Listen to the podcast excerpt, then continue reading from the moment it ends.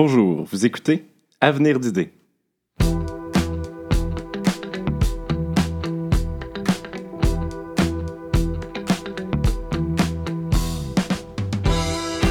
Avenir d'idées se donne pour mission d'alimenter la réflexion sociale en rapportant des solutions innovatrices aux problèmes sociaux et politiques d'aujourd'hui et en posant un regard critique sur les réponses déjà tenues pour acquises.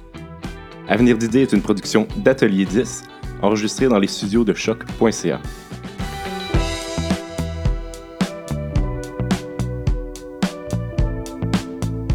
Je m'appelle Michael Lessard et j'ai autour de moi Étienne Cloutier. Étienne, vous nous parlez d'une solution au harcèlement de rue.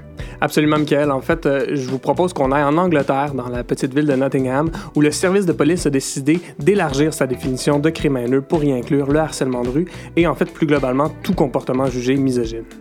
Alexandra Bellé-McKinnon qui nous parle de Genève. Alexandra, vous parlez de destruction d'objets culturels et de protection du patrimoine mondial. Exactement. Je vous parle aujourd'hui d'une décision de la Cour pénale internationale qui a pour la première fois condamné un accusé euh, qui avait dirigé la destruction de mausolées au Mali. Ariane Labrèche. Ariane, vous nous parlez de dumpster diving? Oui, une implication citoyenne pour contrer le gaspillage alimentaire. Michel Bélanger-Roy. Bonjour Michael, cette semaine on donne des petits trucs écolos à nos auditeurs et on termine en chanson. Théo L. Richer. Vous nous parlez des pratiques d'autoreprésentation féministe. Oui, et aussi de cyberart, d'autocensure, de performance et de plein d'autres beaux thèmes.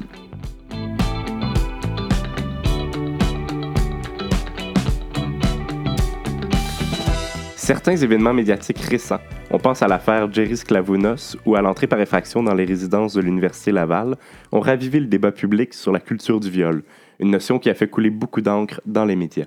Le terme culture du viol désigne l'idée selon laquelle la perpétuation des violences sexuelles faites aux femmes est en partie causée par une culture où prévalent des attitudes et des pratiques qui tolèrent, excusent ou approuvent certains de ces comportements. Le harcèlement de rue et les avances non désirées en sont une des formes les plus communes. Je parle d'une solution à ce problème avec notre chroniqueur Étienne Cloutier. Bonjour Étienne. Bonjour Michael. Alors, euh, comme je l'ai mentionné tantôt, aujourd'hui, je veux sortir un peu du cadre habituel de ma chronique, sortir du Québec et du Canada pour aller en Angleterre, dans la petite ville de Nottingham. Euh, Nottingham, que vous connaissez probablement là, comme étant le berceau euh, de Robin des Bois. Pour nos plus jeunes auditeurs, c'est un peu le, le, le Bernie Sanders de l'époque.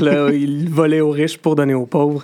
Mais blague à part, Michael, le service de police de la ville a décidé il y a ça quelques mois d'élargir sa définition des crimes haineux pour y inclure le harcèlement de rue, les avances physiques non désirées, comme vous l'avez mentionné, et plus généralement tous les comportements misogynes dans leur ensemble. Ce qui est un problème assez répandu.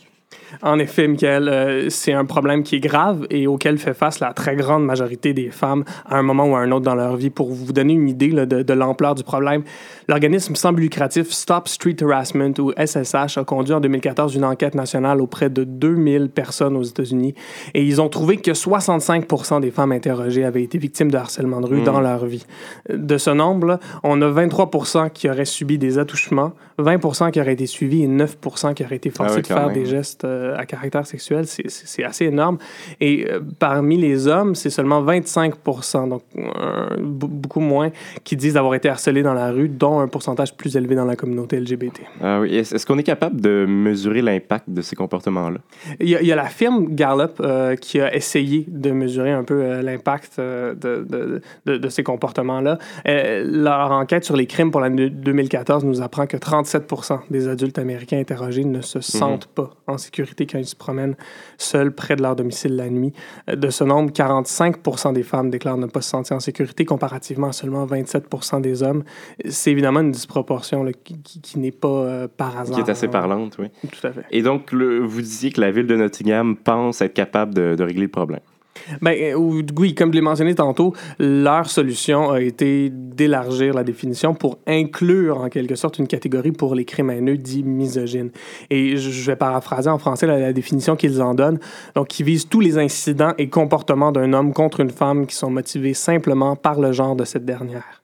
C'est donc, comme vous pouvez le voir, une définition qui est assez large puis qui couvre une vaste gamme de comportements. Et puis, est-ce qu'on pense que la, la nouvelle définition seule va être capable d'éradiquer le problème? Non, pas du tout. Et c'est pour ça que depuis 2014, le service de police a travaillé main dans la main avec le Women's Center de la ville pour mettre en place euh, cette initiative. Donc, euh, en plus d'élargir la définition, le service a proposé des formations à- aux officiers et officières pour les rendre plus aptes à traiter ce nouveau genre de plainte. Les policiers ont notamment écouté dans le cadre de leur entraînement plusieurs témoignages de femmes qui ont été harcelées, maltraitées ou abusées au cours des dernières années à Nottingham.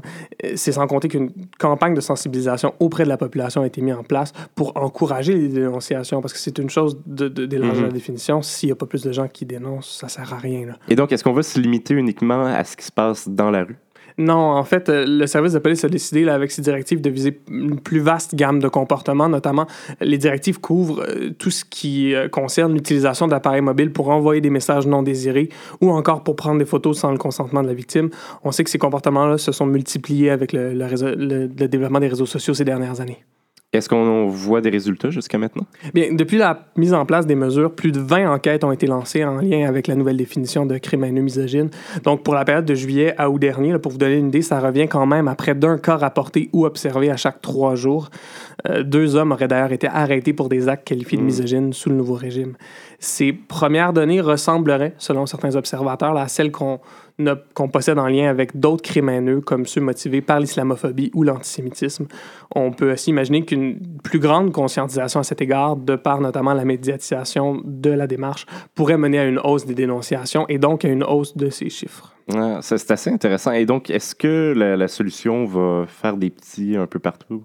Ouais, c'est intéressant que vous le demandiez parce que le, le succès a attiré l'attention de nombreux autres corps de police en Angleterre et au Pays de Galles. Certains ont même affirmé avoir envoyé des représentants à Nottingham pour discuter de la possible exportation Ah oui. de l'initiative.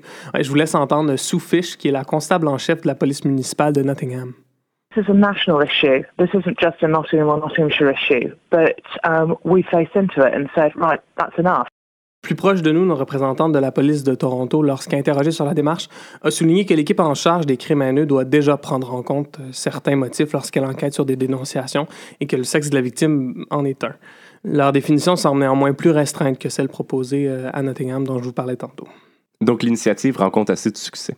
Et quand même, puis euh, elle a été d'ailleurs saluée par divers groupes euh, de défense des droits des femmes à travers le monde. Selon plusieurs, cette initiative devrait mener sur le long terme à l'amélioration en fait du sentiment de sécurité des femmes dans la rue.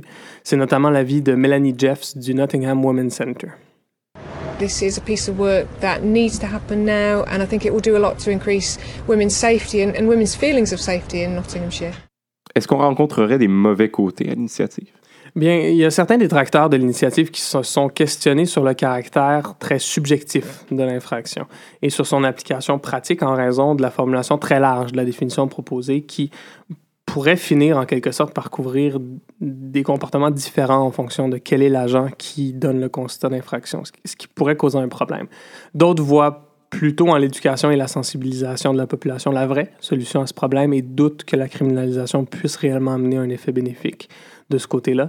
D'autres encore ont reproché au service de police de Nottingham d'avoir mis en place une mesure qu'ils qualifient de sexiste, voire même de discriminatoire envers les hommes. Est-ce qu'une initiative similaire est en place au Québec? Et Pas pour le moment.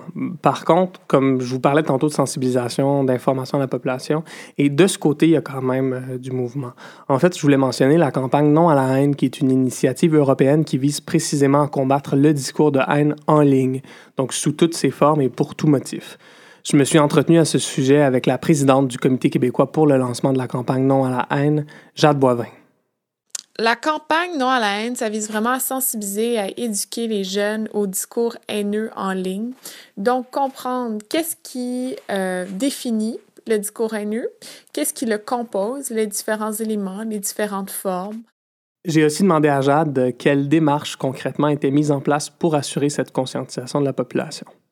Alors, on a deux outils euh, autour desquels euh, s'articulent euh, les interventions hors ligne, donc les interventions quand on rencontre des groupes de jeunes, puis qu'on aborde ces problématiques-là.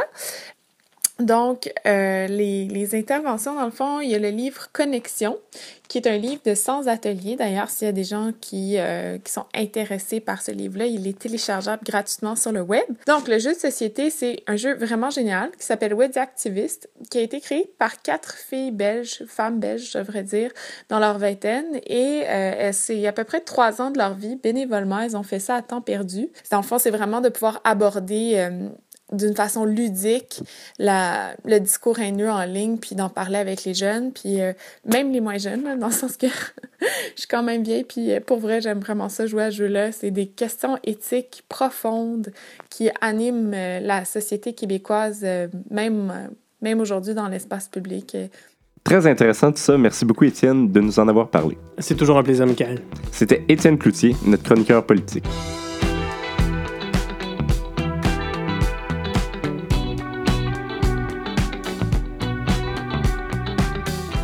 On a beaucoup entendu parler de la destruction de sites archéologiques, de ruines anciennes et de musées à Palmyre et à Moussoul dans le contexte des conflits qui font rage au Moyen-Orient.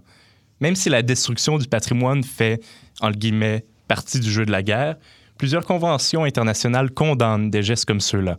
Mais personne n'avait jamais été reconnu coupable ni été puni pour des actes de destruction jusqu'à tout récemment. Alexandra nous en parle aujourd'hui. Bonjour Alexandra. Bonjour Miguel. Alexandra, vous nous parlez d'un récent jugement de la Cour pénale internationale qui a pour la première fois condamné un accusé pour la destruction de biens culturels au Mali.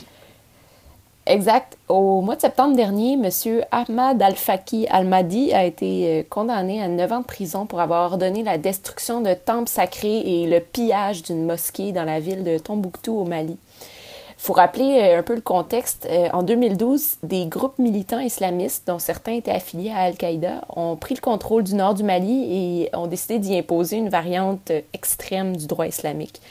Monsieur Al-Madi, l'accusé, était à la tête d'une brigade de mœurs, entre guillemets, qui s'assurait de faire respecter la vision extrême de la loi, notamment en éliminant toute forme d'idolâtrie ou de vénération religieuse. Les mausolées euh, de Tombouctou étaient en fait des temples en hommage à certains saints vénérés par une partie de la communauté musulmane et dont la majorité était classée aussi patrimoine mondial de l'UNESCO. C'est donc ces mausolées qui ont été pris euh, en cible par la brigade de mœurs de M. Almadi. Je vous laisse écouter euh, les propos de Fadi El Abdallah, le porte-parole de la Cour pénale internationale, qui décrit les motifs derrière les attaques. Et la Chambre a indiqué que les monuments attaqués étaient considérés et protégés en tant que partie significative du patrimoine culturel de Tombouctou et du Mali, et ne constituaient pas des objectifs militaires. Ils ont été spécifiquement identifiés, choisis et ciblés, précisément au vu et en raison de leur caractère religieux et historique. Et de quoi était-il accusé exactement? Mais puisque M. Almadi a lui-même donné l'ordre de détruire les sites euh, protégés et supervisait personnellement la démolition, il a été accusé de diriger intentionnellement des attaques contre des bâtiments consacrés à la religion en l'absence de nécessité militaire, ce qui est un crime de guerre prévu dans le statut de la Cour pénale internationale, ce qui est un peu le, code criminel international, si vous voulez. M. Almadi a d'ailleurs plaidé coupable à l'accusation. Et donc, vous dites, Alexandra, que c'était déjà prévu dans le statut, mais Qu'est-ce qui est particulier avec cette accusation? En fait, euh, c'était la première fois que la Cour pénale internationale devait se prononcer sur une accusation seule de destruction de patrimoine culturel. D'autres accusés avaient déjà été condamnés pour le même crime, mais c'était toujours en lien avec d'autres accusations euh, pour des actes qui, eux, visaient directement des individus, par exemple des actes de meurtre ou encore de viol.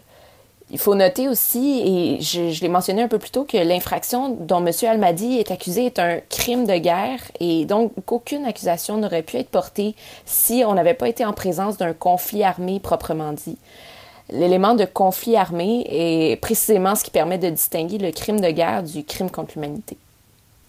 Et donc, est-ce qu'on pourra aussi voir euh, de telles accusations pour les destructions qui, qui sont produites en Syrie ou en Irak encore? C'est peu probable. Euh, L'Irak et la Syrie ne sont pas euh, partis au statut de la Cour pénale internationale, ce qui veut dire que euh, la Cour n'a pas compétence sur les actes de destruction qui seraient perpétrés dans ces pays-là. pour que des gens soient accusés, par exemple en lien avec la destruction de la ville ancienne de Palmyre en Syrie, euh, le, le, Conseil de sécurité de l'ONU devrait approuver un mandat spécifique qui autoriserait la Cour pénale à entreprendre une enquête sur le terrain. Et ça, euh, peu de chances que ça arrive dans le contexte où la Russie, qui a un droit de veto sur les décisions prises par le Conseil de sécurité et qui est un une alliée du régime syrien, bloquerait probablement toute proposition euh, pour un tel mandat. Donc, peu de chances que cette décision puisse dissuader les combattants de l'État islamique, par exemple, qui continuent de saccager des sites archéologiques. Mais quel impact est-ce qu'on peut espérer de, de ce jugement-là? Ce qui est certain, Michael, c'est que la décision représente un message fort de la Cour pénale internationale dont l'efficacité est critiquée étant donné le peu de condamnations qu'elle a prononcées depuis qu'elle a été mise sur pied en 2002. La décision aura aussi une forte valeur de précédent pour la suite, en fait, quand la poursuite va vouloir porter d'autres accusations de destruction de biens culturels dans l'avenir. Au final, c'est vrai que l'impact réel de la décision est assez limité, c'est difficile à apprécier, mais quand même, ça demeure un jugement qui est très important pour la crédibilité de la Cour à un moment où elle est sévèrement remise en question. Qu'on pense seulement euh, aux annonces récentes de certains pays africains qui ont décidé de se retirer du statut de la Cour pénale internationale parce que parce qu'elle est perçue comme étant euh, biaisée contre l'Afrique. Euh, on sent que la Cour a vraiment voulu réaffirmer euh, son, sa position dans l'ordre juridique international. Bref, on sait dorénavant que des gestes de destruction du patrimoine peuvent être punis au niveau international. On peut s'entendre que ça, c'est au moins un bon pas dans la bonne direction. Merci, Alexandra. Au plaisir.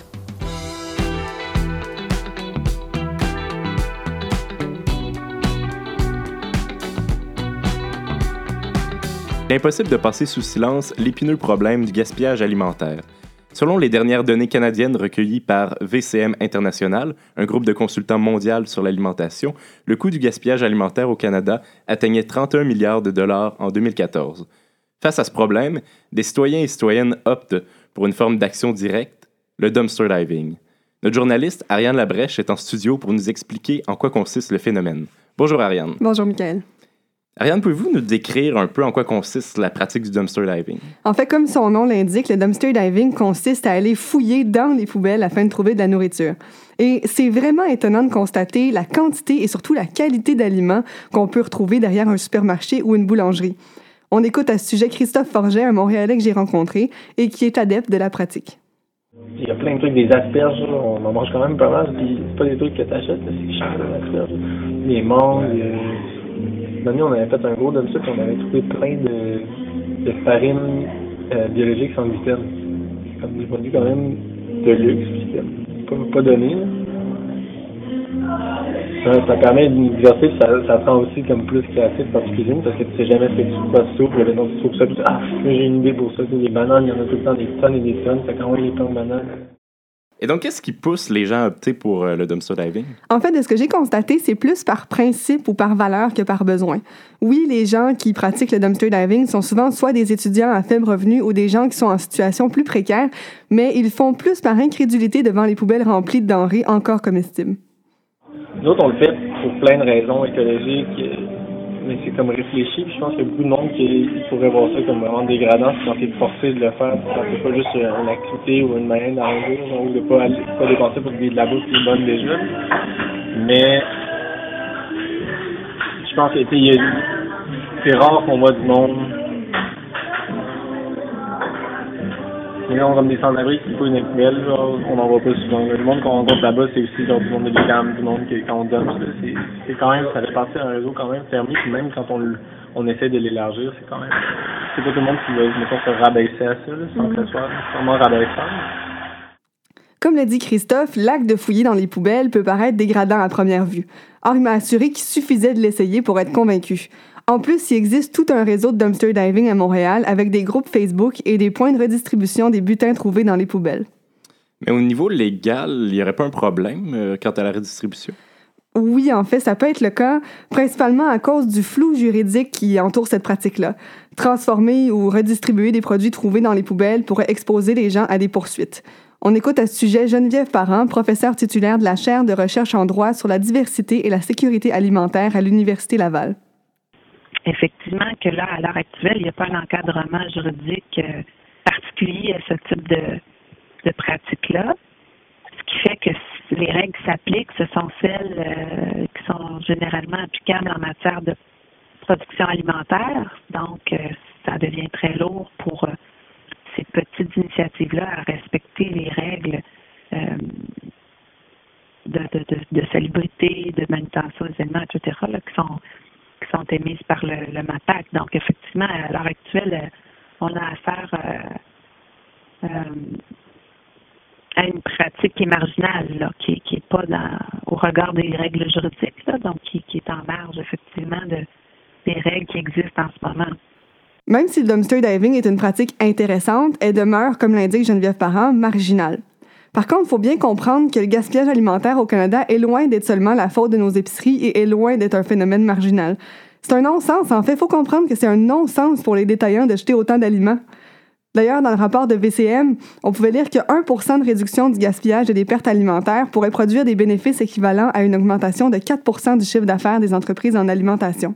Or, elles sont souvent laissées à elles-mêmes, comme l'explique Galia Chahine, la coordonnatrice du système alimentaire de Montréal, ou SAM, qui mobilise des acteurs régionaux sur l'alimentation et qui cherche à trouver une stratégie alimentaire innovante pour la métropole. C'est pas une mauvaise volonté. Ils savent juste pas quoi faire, puis ils n'ont pas le temps d'y penser et euh, ça a toujours été plus facile de jeter euh, que de que de le garder puis de trouver une solution. Si ça prend 10, 15, 20 heures de ressources humaines, c'est quand même beaucoup d'investissement pour une entreprise. Ça peut se faire. il pourrait le faire facilement, mais c'est quand même quelque chose qu'il faut considérer.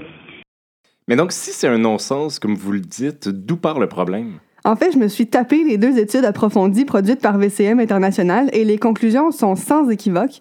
Le gaspillage alimentaire résulte en très grande partie d'une absence de coordination au niveau des politiques gouvernementales et d'un manque de communication entre les élus et l'industrie. Ça résulte en un manque de motivation pour adopter des nouveaux modèles d'opération. C'est tout? Ah oui, quand même. Donc, il faut réaliser que la chaîne d'alimentation, du champ jusqu'à notre épicerie, touche plusieurs champs de compétences qui sont éparpillés entre plusieurs ministères. Par exemple, le ministère de l'Agriculture et des Pêcheries s'occupe des intérêts des fermiers, alors qu'il y a des départements au sein du ministère du Commerce international qui se penchent sur l'industrie de l'alimentation. Et c'est le ministère de l'Environnement qui gère les politiques de gestion de déchets.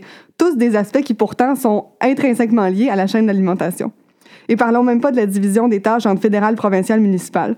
Tout ça rend impossible de trouver un vrai responsable pour le gaspillage et ça résulte en un manque de leadership criant sur, sur cet enjeu. Et donc, est-ce que si euh, on adoptait de nouvelles lois, on pourrait régler ce problème-là? Malheureusement, non. En fait, c'est la conclusion la plus choquante du rapport de VCM International.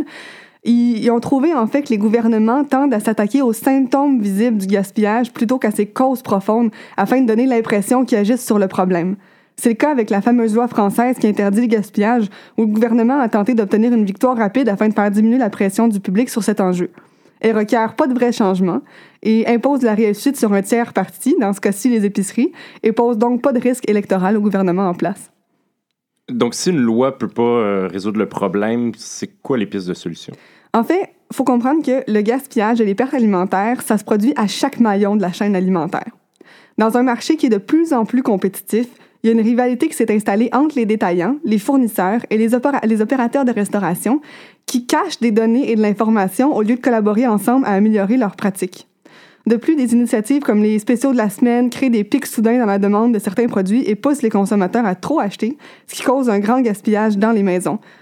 La clé réside, selon VCM International, dans des tables de concertation et des incitatifs, plutôt que dans des lois qui ne font qu'antagoniser les acteurs du système. C'est exactement ça que le SAM essaie de faire à Montréal. On écoute Galia Chahine. Ça se parle pas beaucoup, euh, ou bien c'est, il n'y a pas de consolidation d'énergie, de synergie en ce moment à Montréal. On essaye beaucoup. Euh, ce que le SAM depuis 2011 essaye d'être, puis on, l'est, euh, c'est vraiment de dire chacun dans le cadre de son mandat, donc sans changer les mandats de chacun, qu'est-ce qu'on peut faire, puis qu'est-ce que le SAM peut faire pour combler les fameux trous, donc ce qui manque à faire. Et on se rend compte que les gaps sont pas très grands, mais ils sont essentiels pour vraiment avoir une compréhension globale. Au final, le dumpster diving est une solution limitée aux véritables problèmes, mais elle joue un rôle important, comme me l'a expliqué la coordonnatrice du SAM. Ça frappe l'imaginaire de savoir qu'à Montréal, il y a des gens qui vont dans les containers pour chercher de la bouffe qu'ils vont consommer, puis qu'elle est encore bonne. C'est même pas juste consommer puis elle est pas bonne. C'est elle est encore bonne. Tu dis mon Dieu, c'est vrai que c'est fou de gaspiller toute cette, alimentation-là. On ne devrait pas le faire ici. Mais OK, mais qu'est-ce qu'on fait après ça? C'est là où on agit. Tant que le gouvernement et l'industrie ne se concerteront pas afin de changer leur manière de faire, le gaspillage va malheureusement demeurer une triste réalité dans un monde où les changements climatiques pourraient faire diminuer de 25 le rendement des cultures d'ici 2050. En attendant, je vous invite fortement à aller jeter un coup d'œil à vos poubelles d'épicerie de quartier, vous en serez agréablement surpris. Merci beaucoup, Ariane. Merci, Michael. C'était Ariane Labrèche qui nous parlait de dumpster diving.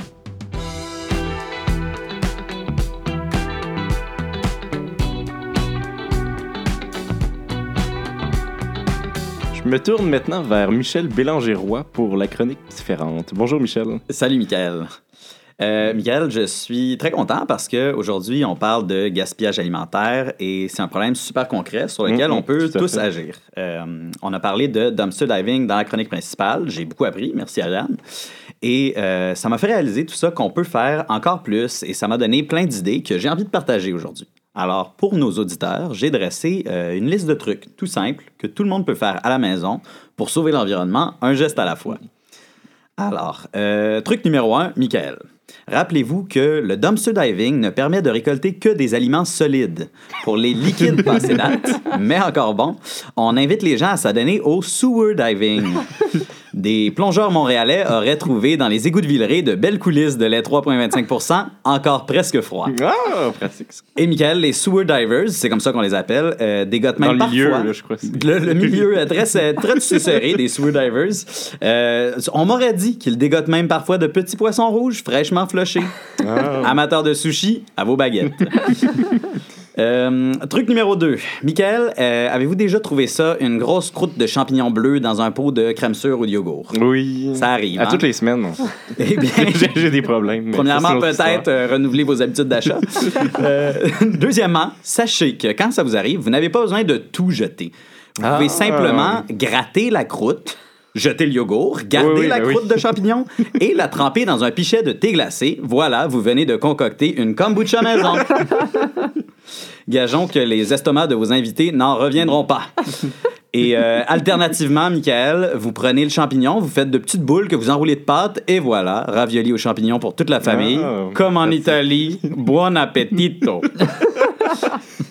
Une chronique euh, multilinguiste. Oui, voilà. Euh, on passe au truc On numéro apprend 3, avec sans plus tarder. Hein, la liste ne s'arrête pas. Euh, truc numéro 3, votre épicerie n'est pas le seul commerce qui jette des produits expirés, Michael.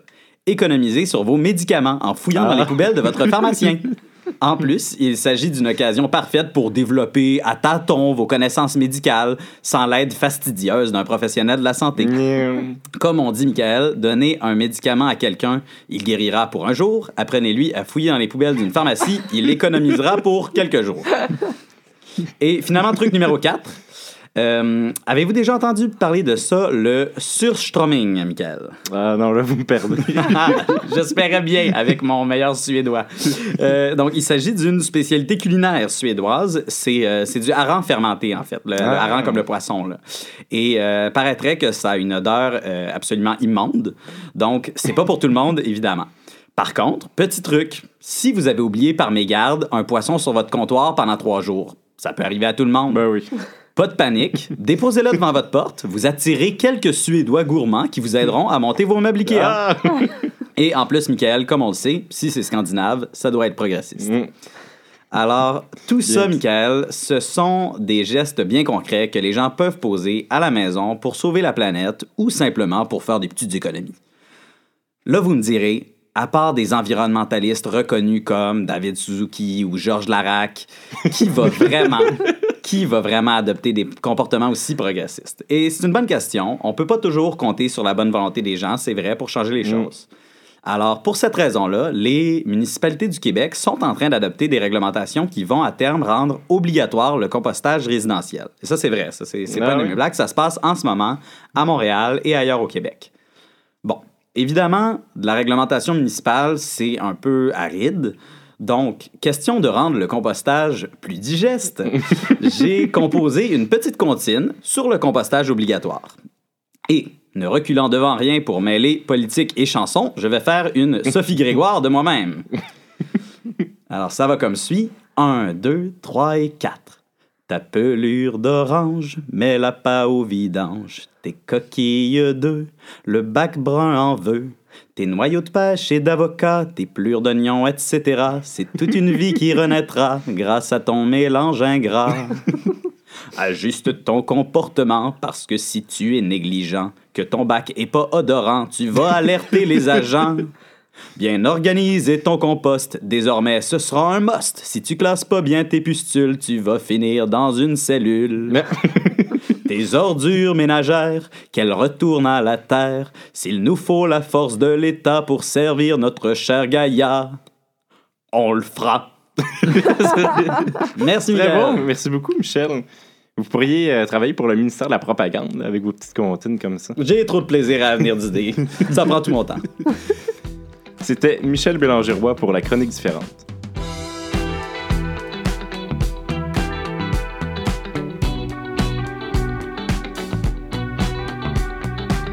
Et on finit avec Théo L. Richer pour la chronique au doctorat. Bonjour Théo.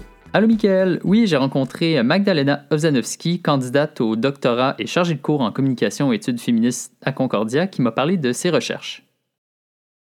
for my PhD research, which is again looking at uh, young women who made websites online in, in the 90s, uh, particularly the, the set of women that I'm looking at um, that made its personal websites. So I should specify uh, they're not uh, music websites, they're not uh, fan fiction websites, they're highly intimate and personal websites. Um, a lot of the times it's uh, images and writing and content dealing with various traumas uh, rape, um, incest, sexual abuse, violence. Um, figuring out your sexuality, uh, figuring out all kinds of different um, things that you're often of oppressed with in kind of your physical space, which is the dif- differentiation that my subjects and I would make. Donc, le travail de Magdalena est alimenté par des recherches ethnographiques sur les femmes artistes qui ont euh, peuplé les tout débuts du web, mais aussi par sa propre pratique artistique. Euh, dans les années 90, elle faisait partie de ces artistes pionnières qui programmaient elles-mêmes les plateformes web qu'elles utilisaient pour partager leurs projets de self-imaging. Depuis, la pratique de Magdalena a continué de graviter autour de l'acte de se mettre en scène et de diffuser son image. Um, I al- almost always make art for and with the internet. Um, and my research is almost always for and with the internet. Um, but recently I'm trying to move away from the internet um, or in the in the ways of making art that's for and with the internet.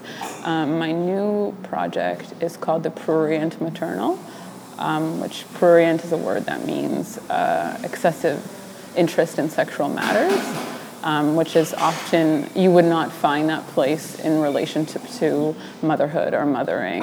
So I'm really interested um, in, the, in the prurient maternal project is implicating others into this kind of um, sexual or sensual uh, space with me, and it's usually me and my son, or me and related to something like nursing or pumping milk. Um, and I want to implicate others. I don't. I feel that my photography practice, or for me, has not been able to um, implicate others in the, in the kind of direct way that I want. But I do feel for me, and I've talked to some performance artists, which is fascinating because they come from a different angle, that for me, I feel safer even being, um, let's say, half nude or whatever. Um, in a physical presence around other bodies that could actually touch me, that could whatever. Um, and this is one of my performances was uh, in relation to touching bodies more than having my image on the internet, which again for some people would seem well that's so much safer because it's just your image. So in some ways it's uh, riskier in the way that it implicates. I want to get people implicated and kind of perhaps uncomfortable or testing their kind of boundaries in relation to what they think mothering is, especially considering the, the work is quite sexual. Um, but at the same time, it's safer because I can see that person and they're there with me rather than this kind of unknown. En gros, la pratique artistique de Magdalena repose sur la tension entre deux éléments, euh, l'autoreprésentation ou self-imaging et l'autocensure. Son travail demande qu'elle diffuse son image en ligne, que ce soit une certaine image d'elle-même en tant que femme, en tant que corps, en tant que corps en relation avec d'autres corps, mais met en même temps en scène toutes les forces d'autocensure imposées sur le corps féminin. J'étais donc curieux de savoir comment sa pratique artistique avait influencé l'orientation de ses recherches. So, st- my PhD thesis is looking at young women's bodies and the ways in which they represent their bodies and make sense with their bodies on the internet and with image. Um, then I also, my work has always dealt with my own body, and now being a new mother, definitely the ways in which it's my body is inflected by larger societal uh, kind of norms of what my body should be like, but also now including my son's body and the ways in which our bodies work together. I, I kind of operate within this mode of self censorship all the time, while at the same time, still op- I operate within that, but also operate within a desire and a uh, within a desire to be intimate on the internet. En résumé, le travail de Magdalena explore comment les représentations convenues et considérées convenables du corps féminin peuvent être altérées et réappropriées. À ce niveau, sa pratique artistique lui permet d'expérimenter avec ses représentations et d'explorer les modes de diffusion autant en ligne que dans l'espace à travers la performance. Vous trouverez sur notre page Facebook le lien pour son site web où elle partage autant ses projets artistiques que ses recherches. Merci beaucoup, Théo. Ben, ça fait plaisir. C'était Théo L. Richer pour la chronique au doctorat. C'est ainsi que se termine notre quatrième émission d'Avenir d'idées, une production d'Atelier 10 enregistrée dans les studios de choc.ca. On se laisse en musique avec Ours Blanc.